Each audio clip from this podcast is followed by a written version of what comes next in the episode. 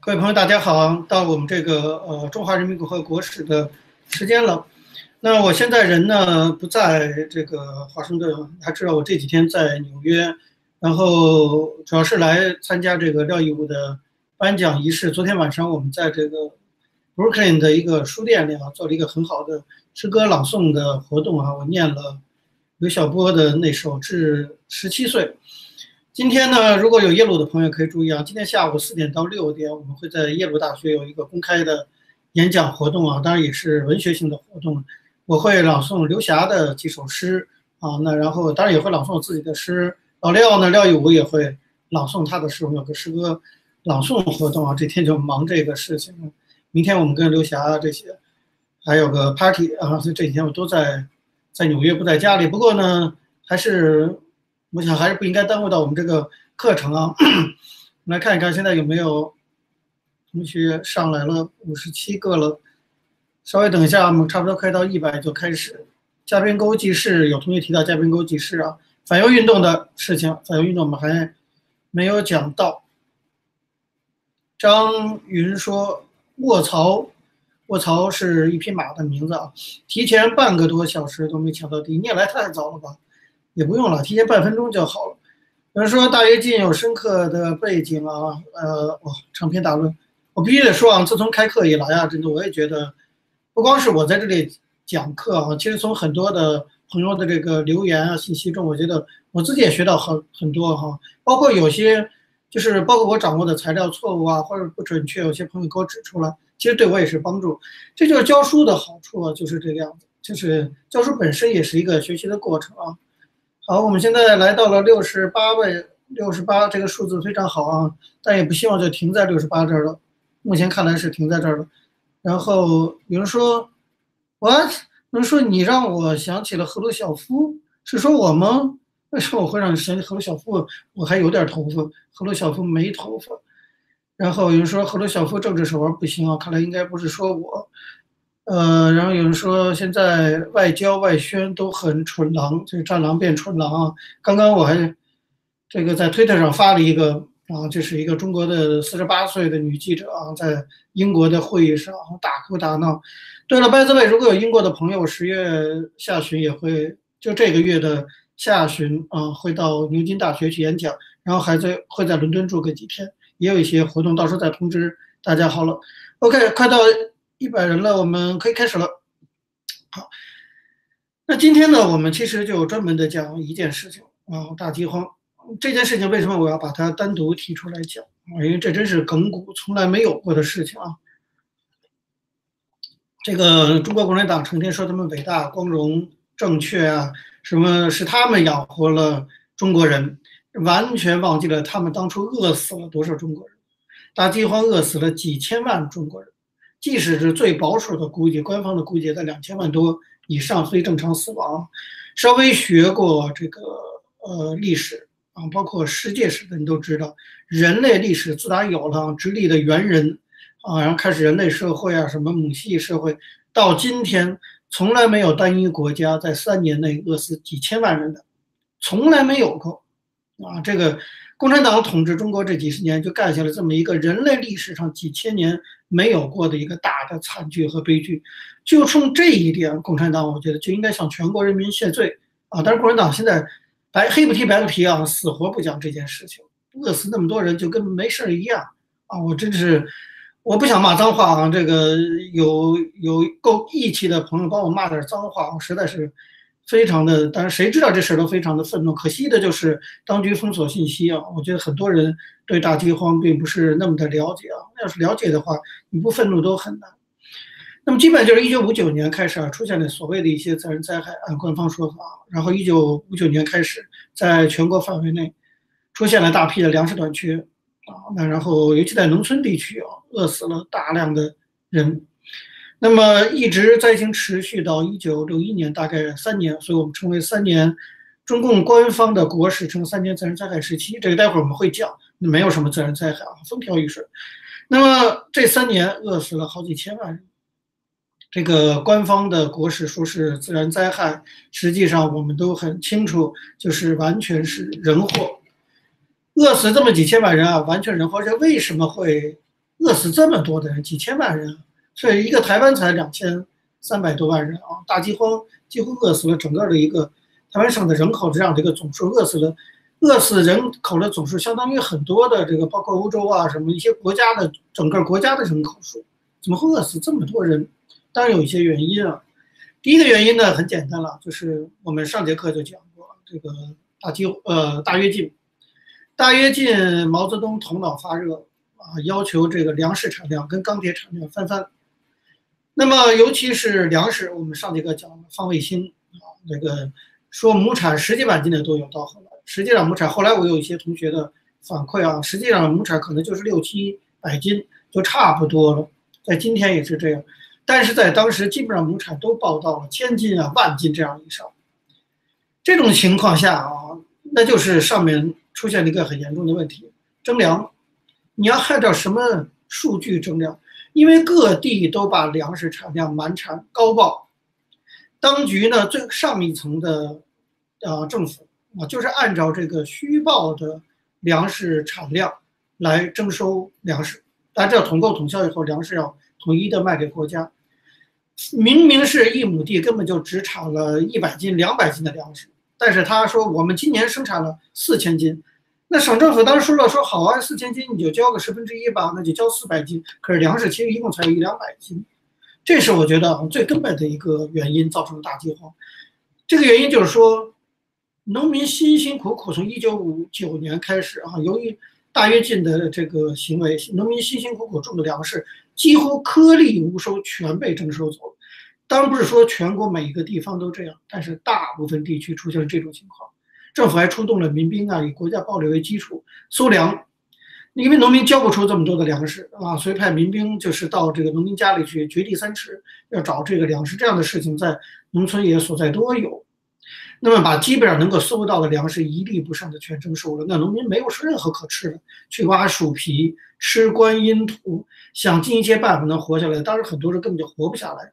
整村整村的灭掉，这方面我当时就非常推荐，就是原这个新华社高级记者杨继成先生的两厚厚的两本书墓碑啊，那里当然就记述的非常非常详细。我们这个课当然不可能讲到像杨先生那么那么的详细啊，但是根据杨先生那个新华，他是个新华社记者，他掌握大量的材料，根据他的报道，哈，有很多地方整村整村的人死光，灭村，这在人类历史上很少见啊。中国历史上也很少见有这样的事情，所以第一个原因，就是因为大跃进导致的头脑发热，然后满产高报粮食产量，然后上级单位也不分青红皂白，照着那个虚报的粮食产量征粮，活活把粮农民的粮食全征走了，农民不饿死怎么办？第二个原因，有的地方官员其实已经发现了问题严重情况，给中央写报告反映了这种大饥荒的情况。但是结果是什么？是被批斗，啊，说你你怎么可以把这个阴暗面给报上来呢？导致了很多的地方的官员不敢如实的报告灾情啊。坦率讲，我觉得呃，在北京的这这批大官儿哈，中央这批人，你说他完全不知道死人吗？当然不可能，都知道。但是死到这种程度啊，我相信至少是地方地层的上报的情况是隐瞒了很多的。不敢如实报，因为报了就会批斗。我举一个例子，比如说甘肃省，甘肃当时就五九年开始，五八年就开始浮肿病流行。那么到了一九五九年的时候，实在是顶不住了。五九年七月十五号，安徽省的副书记叫霍维德，就主持召开了安徽省的省委常委会，然后以省安徽省委的名义给中共中央写了报告。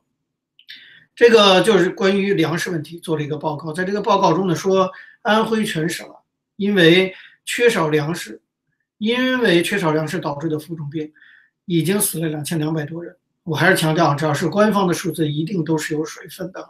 那么至少这是两千两百人，这是官方的一个向上级的报告。这虽然已经是大大缩水的数字啊，但是这个报告报上去以后的结果，大家知道是什么？就是这个霍副书记。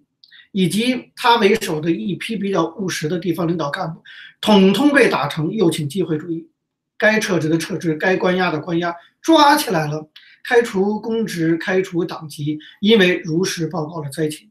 在这种情况下，地方官员只能隐瞒灾情，这个也是导致就是中央那边，他也是不知道灾情已经严重到这样的程度，他能知道各地都发生灾情死人，但死到那样的程度，他并没有全盘的掌握啊。那有的地方的官员隐瞒灾情到什么程度？大家知道大饥荒的时候，饿死人最多的河南信阳，我那个小的时候啊，还经常去啊，因为我有亲戚在那边，就是鸡公山啊，那个就在信阳地区，河南信阳一个地区饿死一百零五万人，百万人呢活活饿死，在信阳地区是出现最多人吃人，小孩死了煮大锅煮了吃，丈夫死了。煮给妻子吃，妻子死了煮给丈夫吃，在信阳地区饿死一百零五万人，出现了很多人的人人伦的这种惨剧啊，也已经演变成了这种恶性事件了。但是地当时信阳地委拒不承认一百零五万的死亡是饿死的啊，这睁着眼睛说瞎话。那么要求开大会，要求整个信阳地区统一口径，说是这一百多万人是患传染病死的。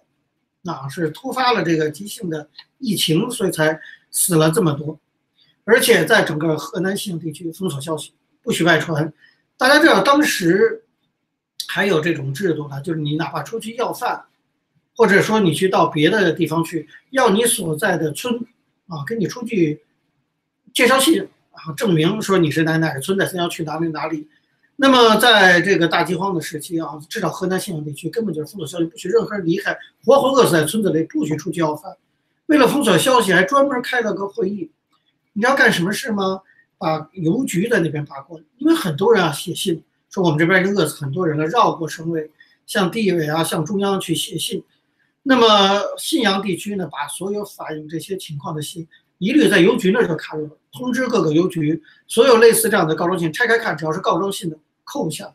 后来统计，后来当然会这个不是安徽，就是这个河南信阳地区的领导人被查出了，死人太多了。经过调查才发现，被扣押的信件达到一千两一万两千封，你完全就所以根本这个灾情报不上去啊。那么即使报上去了，坦率讲，河南省是非常左的啊。报纸河南省委也不会认真的处理，更不敢向中央报告哈。记得有一个信阳地区有一个村，这个村呢还是党支部，自己党员也饿死了，他也是人呢。这个村的党支部一共有二十三个党员，饿死了二十个，剩下的三个党员临终之前颤颤巍巍的哈，用血剩下的血，反正真的活不了了，给省委写了一封血书，要求省委啊去发救济粮来救救他们村的人民。这封信。寄到了省委，就被河南省委秘书长，大家记住他的名字，不知道他还活着不活着啊？这个东西叫做戴苏里，啊，被他给扣押了，而且还下令要查出这三个党员。等去查出这三个党员的时候，人家都饿死了，一个支部整个也饿光了，那就更不用想一般的老百姓啊。这是我觉得大饥荒造成这么大的这个灾难啊，完全是人祸的第二个原因。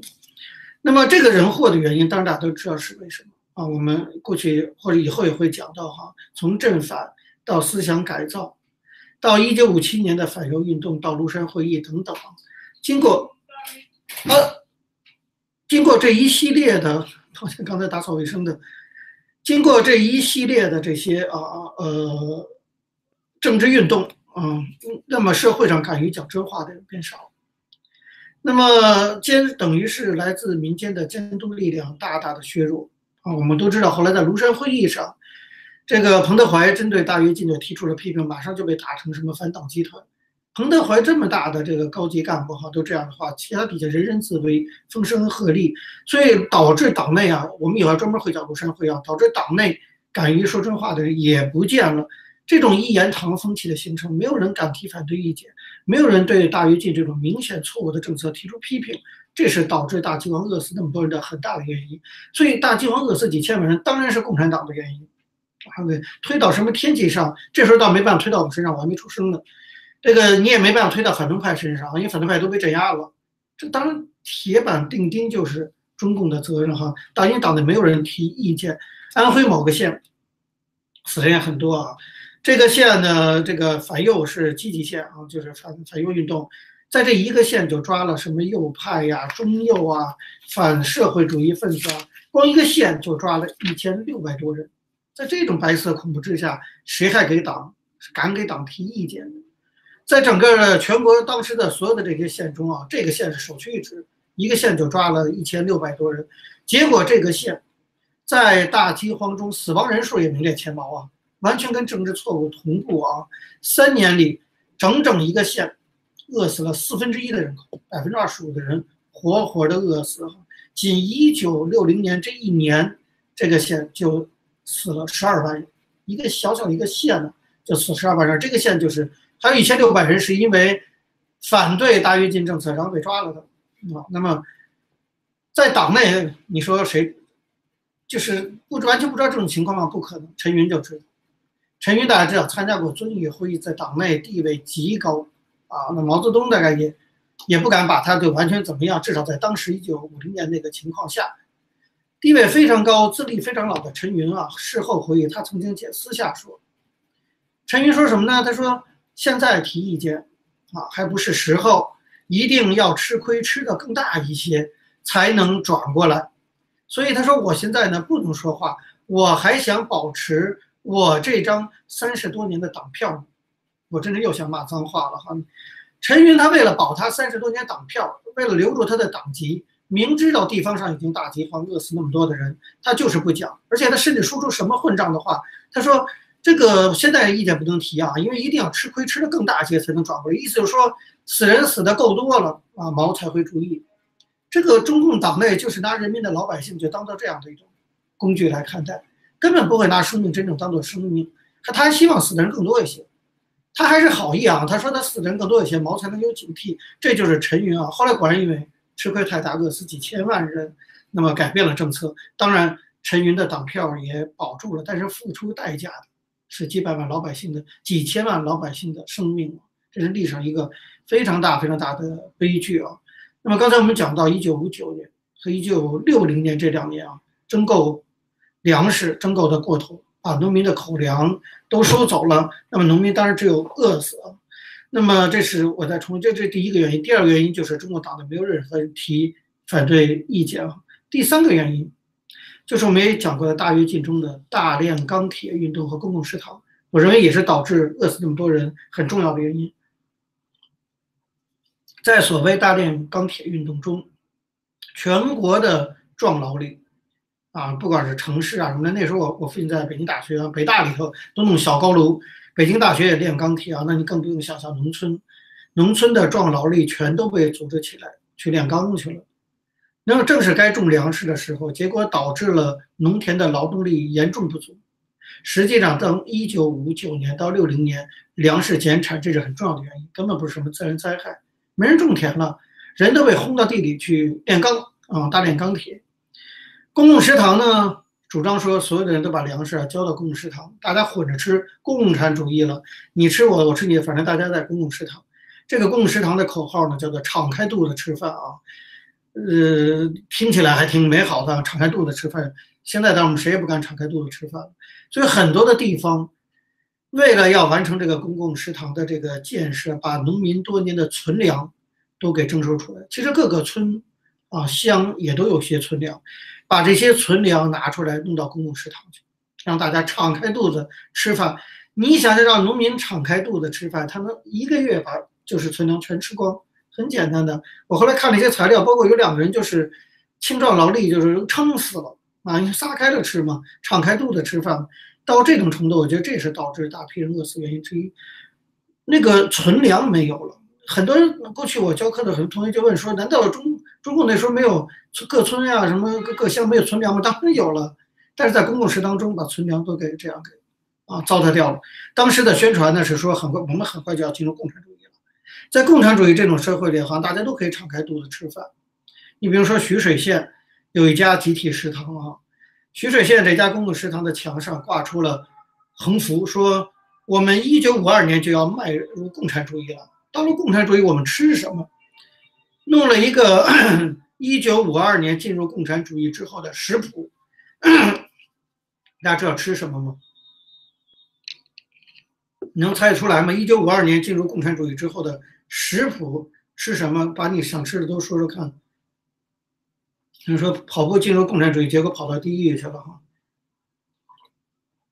说人民监狱、人民舰、这个徐水县贴出的一九哦，不是，抱歉说错了，看错了，一九六二年啊，他们在用个这个十年左右时间要进入共产主义。进入共产主义，我们要吃什么呀？食谱贴出来了，有人说人肉、佛跳墙、金华火腿，我还没吃早饭呢，不要再吃了，不要再猪肉包子、澳洲大龙虾、康皮、毛腊肉、蒸羊蒸羊羔，您都敢吃？土豆炖牛肉、炸鸡腿、生鱼片，想想我们食谱打这儿不是？大家都猜错了啊！一九六二年进入共产主义以后的食谱就是每人每天牛奶两斤，这些神经病谁一天喝两斤牛奶呀？然后猪肉一斤，啊，每进入到共产主义多么美好，每人每天可以猪肉一斤，牛奶两斤等等。你就这个国家已经到了神经病的程度，这边大批的几千万人饿死，那边食堂上贴着这个口号说我们赶快进入共产主义。进入共产主义之后，他也不是怎么算的，就每人每天能有猪肉一斤。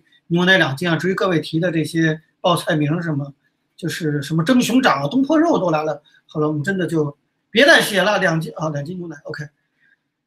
呃，猪肉一斤啊，等等等啊。结果其实就是都饿死，那么不用讲。如果不是公共食堂，其实大家都知道，中国的老百姓是很怕饥荒的，靠天吃饭。一般几千年来，中国老百姓都有节省粮食、有计划的分配粮食，然后。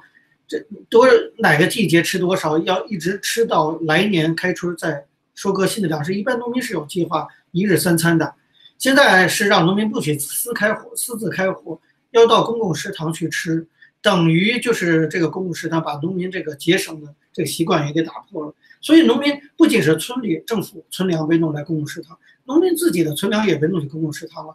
就整个农村的粮食基本上全被征收和这么浪费掉了。能不饿死那么多人？这是第三个原因啊。那么你说最高层有没有原因啊？当然有人提到说毛泽东啊，这知知道不知道什么情况？我们客观的讲哈，当然我说了，可能有些反毛的人又觉得你你这个立场有问题哈。客观讲，我认为毛泽东对全国饿死人的情况，你说他知不知道呢？他他应该说他当然是知道的，知道饿死人这是可能的，但是你说他知不知道问题那么严重？几千万人饿死，对此呢，我还是保持一定的质疑。我们实事求是讲历史，我们还是要实事求是，不能不能说毛泽东啊是个大恶魔，我们就把就是什么不经证不经证据、没有这个事实根据的就扣在他头上。因为目前我们还没有看到材料说毛泽东知道饿死了几千万人，他只知道农村现在粮食短缺，他还派了他田家英啊等等他的秘书去看。当然，像彭德怀、朱德，他也派这些人。下去，他也想知道农村到底发生什么情况，但是刚才我也讲了啊，各级的政府隐瞒灾情不报，所以毛泽东到底知道到什么程度啊？这一点我觉得还是可以存疑，但是他显然知道，这个是有证据的。实际上是在一九五零年三四月份的时候，全国已经开始，呃，也不是已经开始，就是这个一九呃五九年三四月份的时候，已经开始出现大面积的饥荒的现象。啊，那么当时的国务院秘书处其实也了解这个情况，周恩来那边也知道。国务院的秘书处呢，在给毛的报告中，其实已经讲了，说这个呃，全国十五个省份发生了严重的春荒，至少两千五百一十万人缺粮。其实掌握的数据还是相当的精细的哈，到两千五百一十七万人缺粮。那么这个报告就交给了毛泽东。所以毛泽东是知道的。根据杨奎松老师的说法，哈，毛泽东这时候已经意识到了，啊，到这个时候他已经知道，说他原来制定的那个粮食产量啊，什么到了呃一万零五百亿斤，当时定的是在全国要要征收一万零五百亿斤，他也知道说一九五九年定的这个粮食产量的指标定高了。那么根据这个预定的产量呢，征购农民粮食的定量也高了。这他都已经非常的清楚啊，但是他拒绝改改变指标。其实当时毛如果下个令说我们停止征粮，都已经大饥荒了，让让农民把粮食留住度过饥荒，一句话的事情。不，毛泽东说什么？毛泽东说他知道这个指标已经错了，他说现在改也不好改，改了呢怕泄了我们的气。中国人嘛，在外国人面前都不好看，他顾及的是他的面子问题。就我们已经向全世界宣布，我们要赶英超美，啊，我们定了这个一万五百亿斤的粮食指标，我们现在要改了的话，在外国人面前脸面不好看，这个东西他为了他自己的面子问题，饿死几千万人在所不惜。那这个不是妖魔鬼怪，这是什么哈？所以他完全没有进行政策调整，而且继续要求按照他自己已经知道不可能实现的粮食产量去继续征收粮食。这年七月五号的时候，毛泽东就粮食问题做出了一个批示，啊，在这个批示中他是怎么说的呢？他说：“假定今年，啊，收成确实比去年好的情况下，还是要多征购一些的。这是哪年？一九五零年七月，已经说两千两千五百万人缺粮了。在这种情况下，毛泽东说，假设收成要好的话，再要多征收一些。”你这就是，我觉得当然这个大饥荒的直接责任人当然就是毛泽东啊，他就是共产党的法人代表，他必须要承担这个责任。那么如果收购不上来怎么办？按照当时主管农村工作的副总理啊，一个主管农村工作的副总理叫谭震林，军队的一个军队老干部去管农村的工作，按他的说法是，不要把农民估计的过低，应该把农民估计的高一些。他说中国的农民。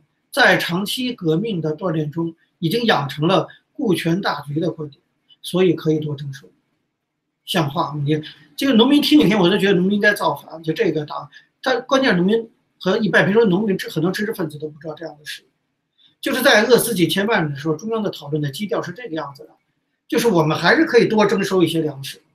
啊，因为是什么呢？因为农民的觉悟高啊，一直支持革命啊，所以他们顾全大局啊，多挣点没关系，饿死饿死吧，顾全大局。但是他没这么说，饿死就饿死。但他说农民要顾全大局，还是要把粮食都交到。所以城市里饿死的当然就没有农村这么多，农村是一个村一个村的饿死，饿死的这个几千万人，基本上大绝大部分都在农村。城市城市里把农村征集的粮食发到各个机关单位，当然城市里的粮食也吃的也少了，但是基本上没有大规模饿死人的现象。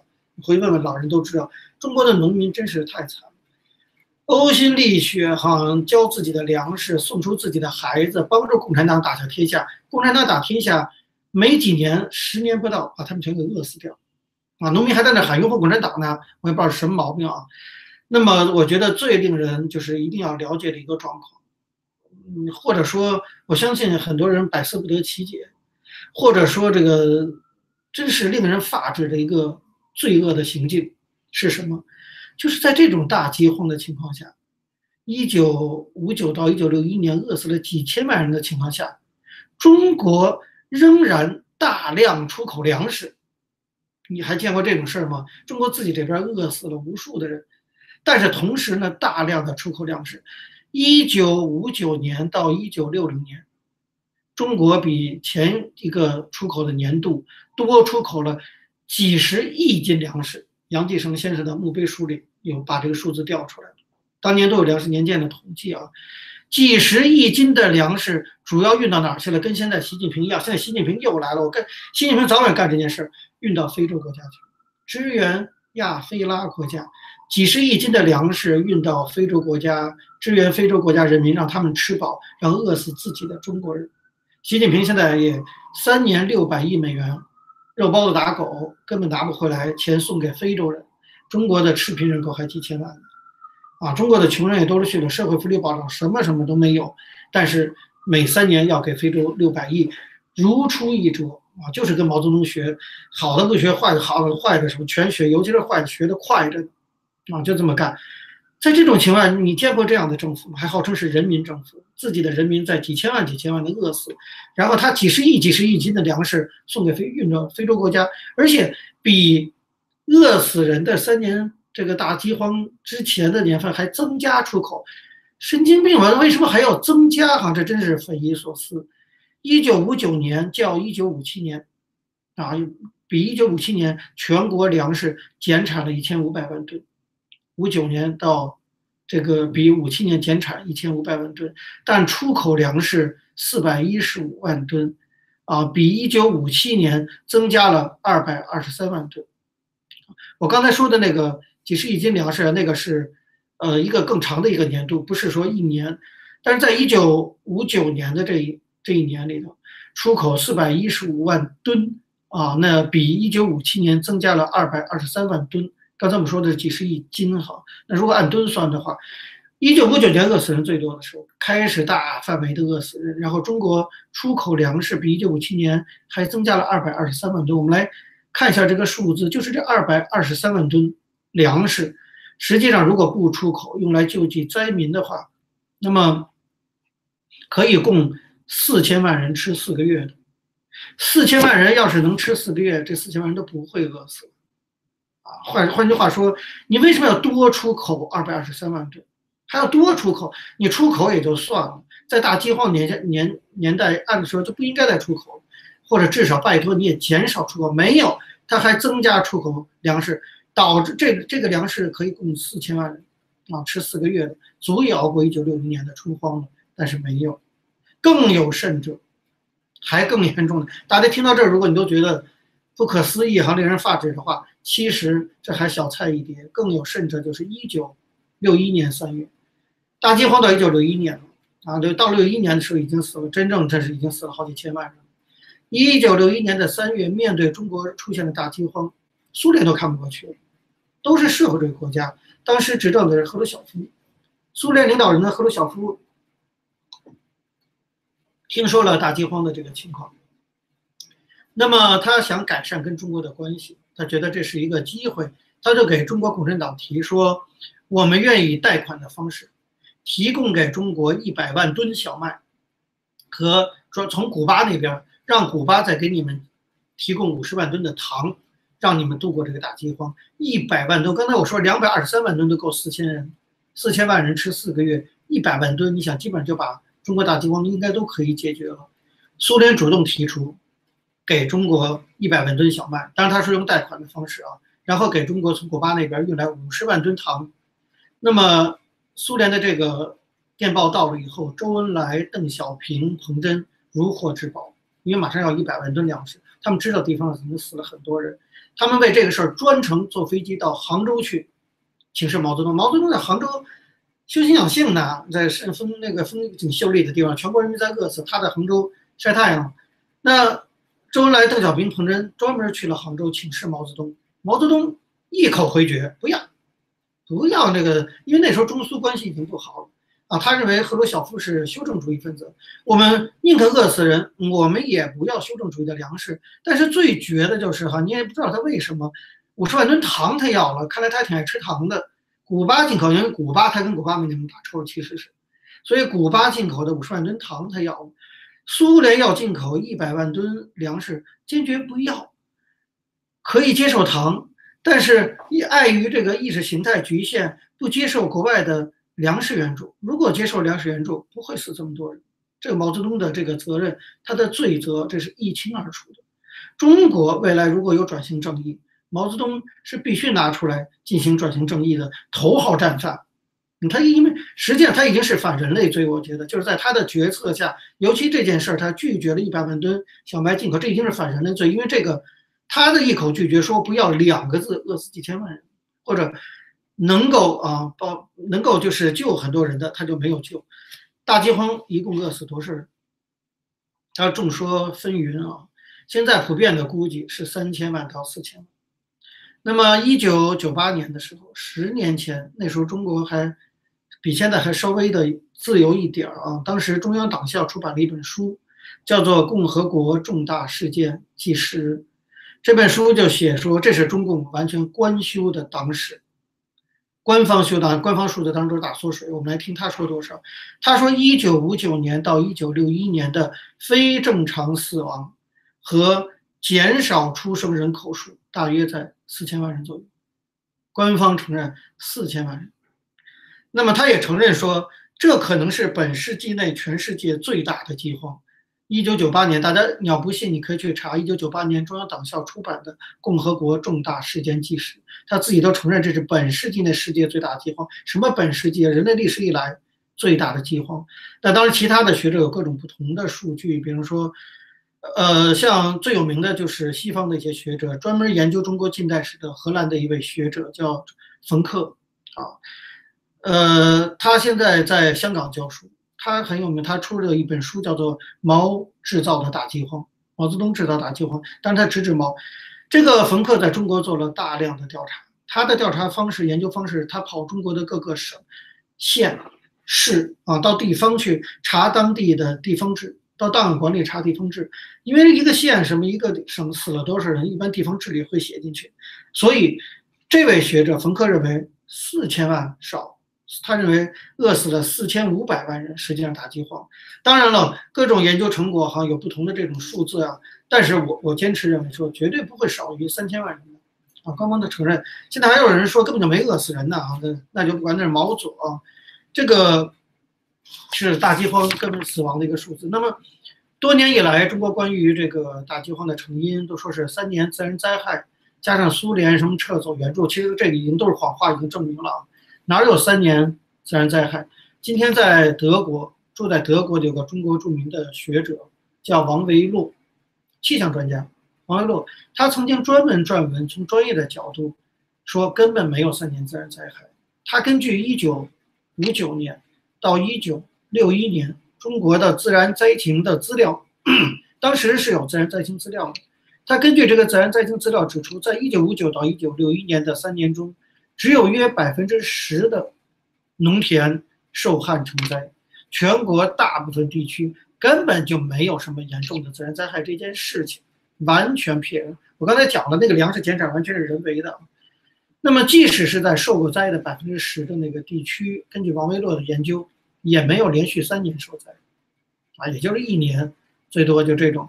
那么，当时出现旱灾的程度也远远不到严重这种程度，更谈不到什么百年不遇的这种灾难。现在我们只要有一点灾难，中国官方就说是百年不遇、千年不遇，哈，都这口。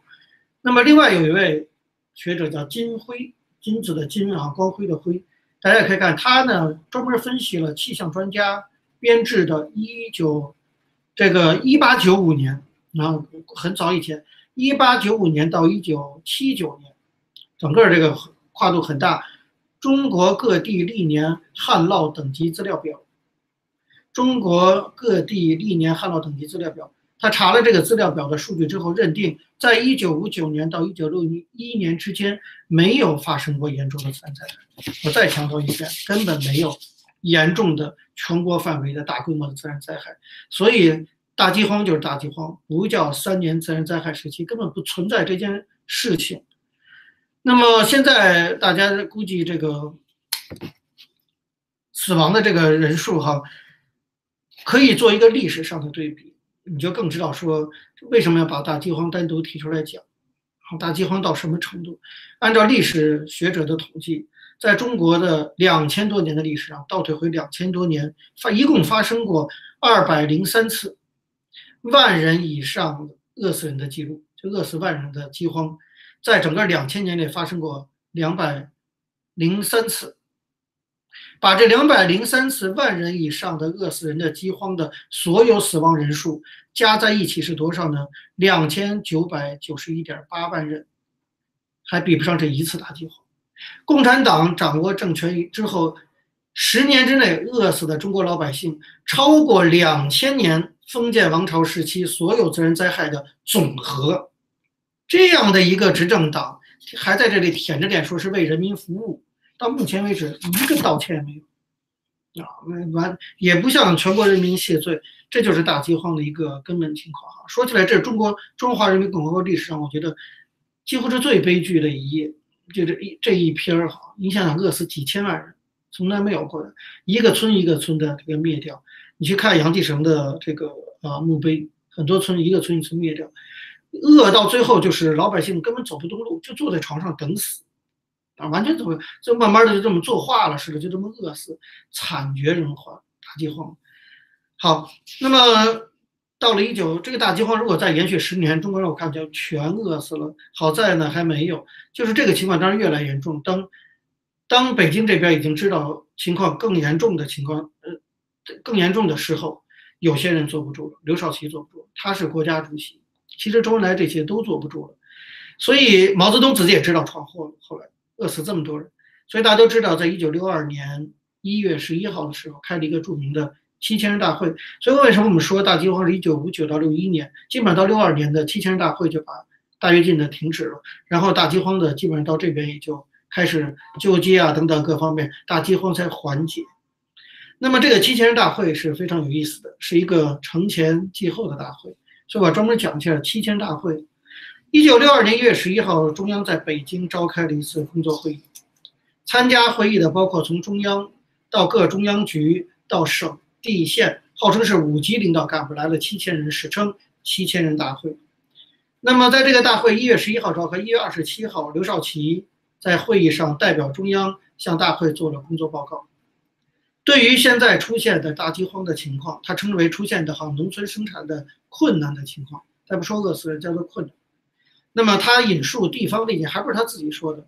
他说地方有人反映说，实际上是三分天灾，七分人祸。我们都很清楚这件事情哈。这是我刚才讲过啊，刘少奇跟毛泽东的血海深仇啊。为什么后来把刘少奇整的那个样子啊？就是刚一建国就有天津讲话支持工商资产阶级。后来农村合作社集体化，刘少奇反对，毛泽东支持，这个两个人治国的冲突非常的激烈。那么关于这次大饥荒，刘少奇说三分天灾，七分人祸，可是大跃进是毛泽东发动的，实际上明显的在暗指毛泽东。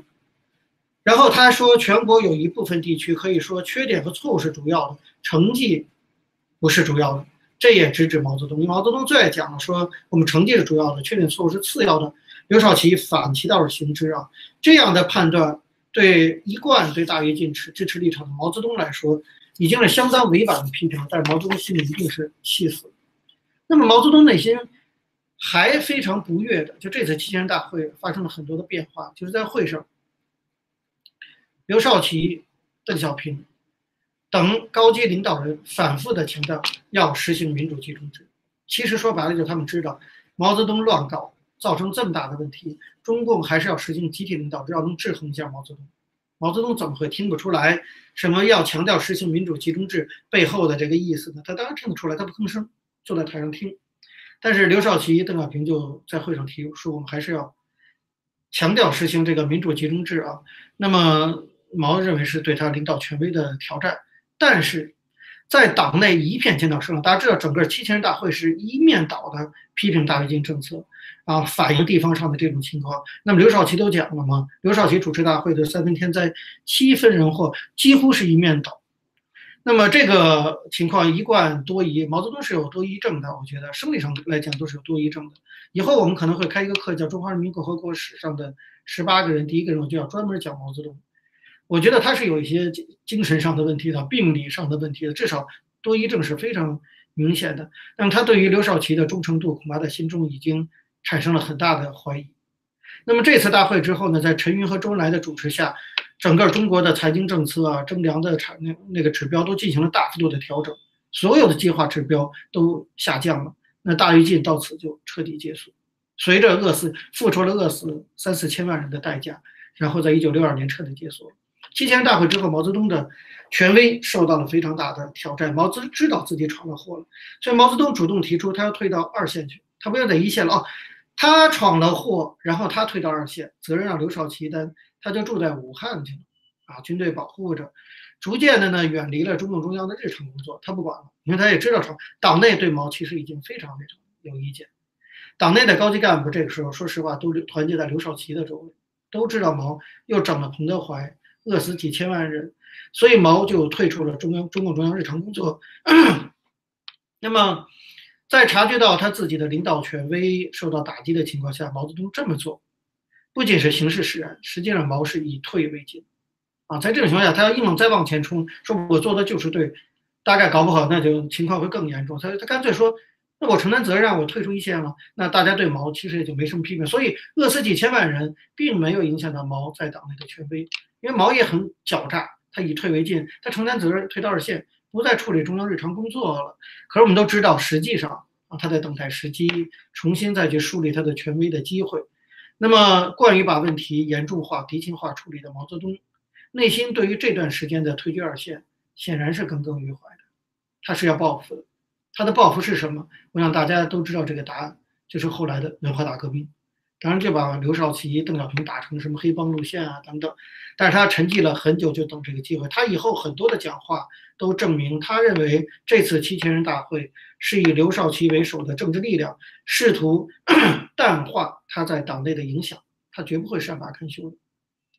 那么在会上呢，这次七千人大会一片检讨声当中啊，我再来给大家出一道题，只有一个人表现非常耐人寻味，只有一个人坚决不批评毛泽东，还夸毛泽东，是谁？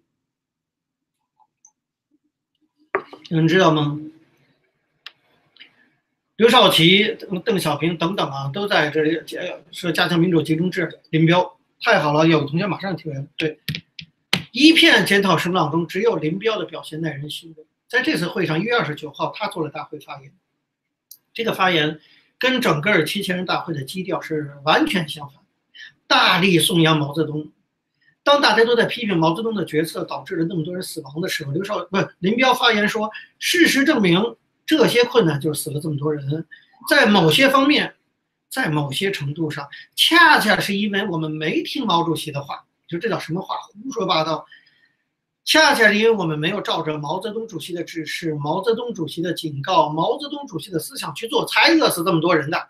在会上，只有他一个人说这种话。他说呢。”当时和事后都证明，毛泽东主席的思想永远是正确的，啊，毛泽东思想在任何工作中永远是第一位的，是起决定作用的，是灵魂，是命根子，有了它就一通百通，旗帜鲜明，方向正确。发表了这么一番言论，大家都傻眼啊，也满堂也不敢哄堂大笑，鸦雀无声，讲了这番话。大家可以想想看，林彪这个人是多么的老谋深算。其实林这个人刚一建国之后，他没有什么实际权，林的身体不好，休养，部队都是彭德怀在管。当然后来彭德怀庐山会议被斗倒，林彪才回来。但他在党内那个时候还没有非常高的像他后来文革时期那样的地位。所以在毛泽东的领导权受到党内的广泛的沉默的质疑的这种气氛下，毛泽东的这个发言，大家不难想象，会令毛泽东印象非常深刻，龙心大悦啊！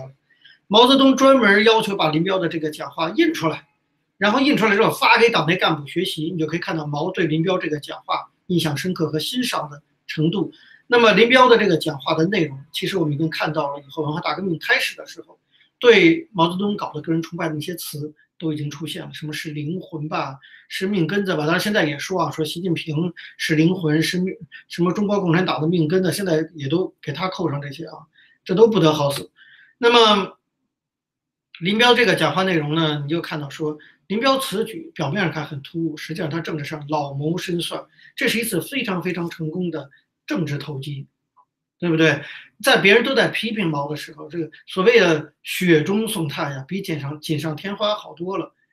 锦上添花的事很多嘛，那毛那么多人吹捧毛泽东，但是在毛泽东受到批评的时候，你出来力挺，这叫这叫什么？这叫锦上添花啊。那么。